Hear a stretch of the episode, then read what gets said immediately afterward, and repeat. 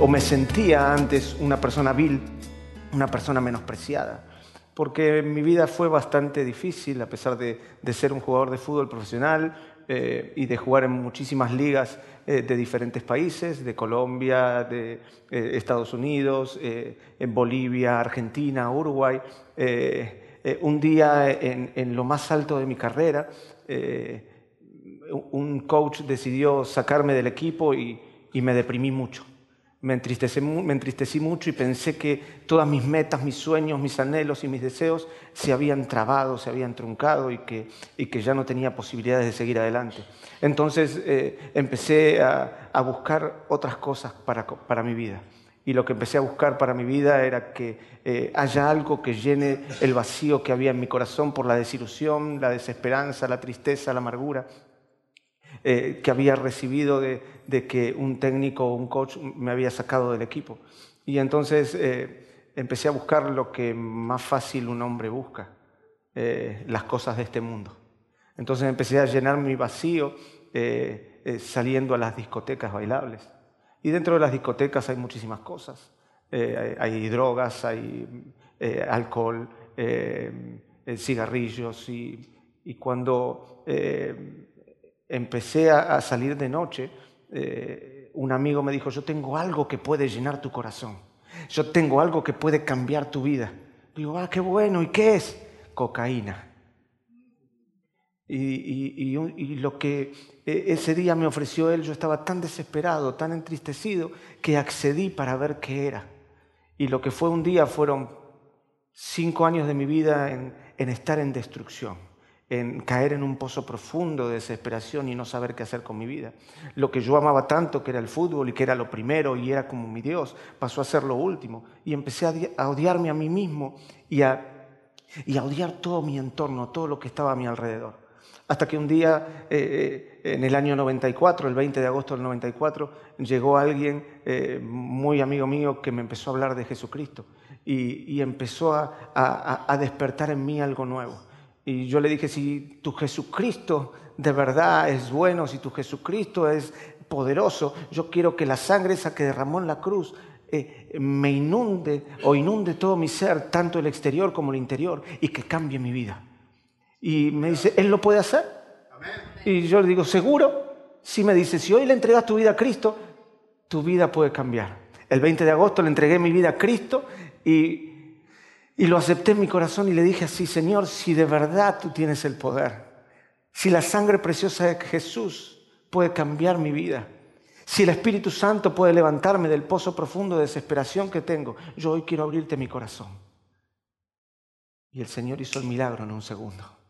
Hoy llevo 20 años, lo que los científicos dicen que toda aquella persona que tiene una adicción de cualquier tipo que fuere, eh, eh, solamente el 1% puede salir yo puedo decirte que todos aquellos que tienen alguna adicción, si se acercan a Jesucristo pueden salir.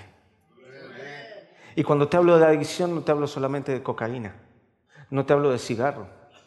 Hay muchas adicciones en nuestra vida que no nos damos cuenta, que están insertadas en nuestro interior y que nosotros pensamos que no vamos a poder salir de ellas.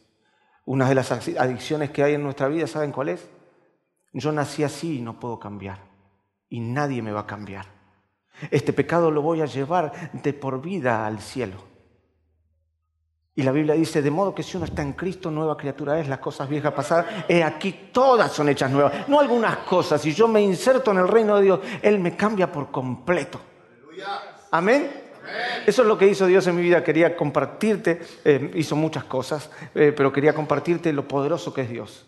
Recién oraron por los enfermos y yo estoy convencido que en un segundo Dios puede sanarte.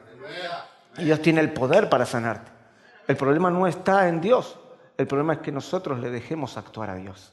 Y para que nosotros podamos dejar actuar a Dios, tenemos que morir. Porque Jesucristo vino a este mundo a morir por nosotros. Y nosotros tenemos que morir para ser levantados como Él fue levantado. El poder del Espíritu Santo no va a actuar en mi vida, ni va a actuar en tu vida si nosotros no morimos a todas las áreas de nuestra vida.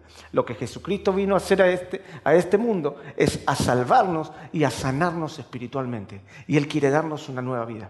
¿Saben? Quiero compartirles esto y quiero compartirles que he entrado a Estados Unidos hace muchos años que vengo, hace cuatro años eh, conocimos eh, conocí al pastor Arturo a través de Gustavo España, un amigo eh, en común que jugó conmigo en Uruguay. Y, la verdad que eh, es un privilegio, gracias pastor por darme la posibilidad eh, en, su iglesia de poder estar aquí y poder poner delante de cada uno de nosotros lo que Dios tiene en nuestra vida y para nuestra vida. Eh, lo que quiero compartirte es la primera vez que me para la aduana o que me detiene. Nunca me habían detenido, siempre pasa y no hay problema y esta vez me detuvo la aduana, salgo de recoger las maletas y veo que hay una señora que lo llama a, otro, a otro señor que, que se acerca a él para detenerme a mí. Y entonces me detienen y cuando llego le digo buenos días. Y la señora me dice, ¿cómo buenos días? Sí, buenos días. ¿Usted habla español? Sí. Ah, yo pensé que usted era israelita. Le digo, gloria a Dios, le dije yo. Y me miró medio raro, ¿no? Y digo, gloria a Dios. ¿Por qué me dice gloria a Dios? yo pienso que yo, yo lo paré porque pensaba que era israelita. Porque soy un, descendiente del pueblo de Israel. Y gloria a Dios porque usted me está diciendo eso. ¿Y usted qué hace? No, yo soy pastor, era jugador de fútbol, hago esto, hago lo otro. Bueno, pase, me dijo, no hay problema. Pero me detuvieron y, me, hicieron, lo hago corto, me hicieron un montón de preguntas. Y qué bueno. Dios se manifiesta con gloria. Tenemos que reflejar su rostro. Y cuando me dijo así, yo digo, gloria al Señor. Me estoy pareciendo a Cristo. Y de, verdad, es que nosotros nos tenemos que parecer a Cristo. Nosotros tenemos que reflejar el rostro del Señor. Y cuando me dijo que yo era israelita, me gocé. ¿Por qué? Porque yo soy un descendiente del pueblo de Israel. Soy hermano de Cristo. Y tenemos que reflejar el rostro del Señor en nuestra actitud. Dije, algo raro va a pasar en Estados Unidos. Algo poderoso tiene que pasar. Dios se está manifestando desde que entré a este país y, hoy va a ser algo especial en tu vida. Pero siempre y cuando te olvides de lo que tenés que hacer después. Y estés dispuesto a recibir lo que Dios tiene para ti ahora. Y lo que te empecé a decir hoy, lo que quiero hablarte es cómo recibir bendición en tiempos de tribulación, en tiempos de escasez, en tiempos difíciles, en tiempos en los cuales nosotros nos desesperamos más por alcanzar los logros materiales que por alcanzar el reino de Dios en nuestra vida. Es el tiempo de buscar a Dios desesperadamente y apasionadamente, pero el problema está que hay tantos problemas en la humanidad que eso nos lleva a cambiar nuestra perspectiva y en vez de buscar aquel que va a solucionar nuestros problemas, nosotros queremos solucionarnos por nosotros mismos. Y la bendición se alcanza muriendo. ¿Sabes por qué te dije? La bendición se alcanza muriendo. Porque Jesucristo tuvo que morir en la cruz para que el Espíritu Santo lo levante. Y nosotros tenemos que aprender a morir para que el Espíritu Santo nos levante.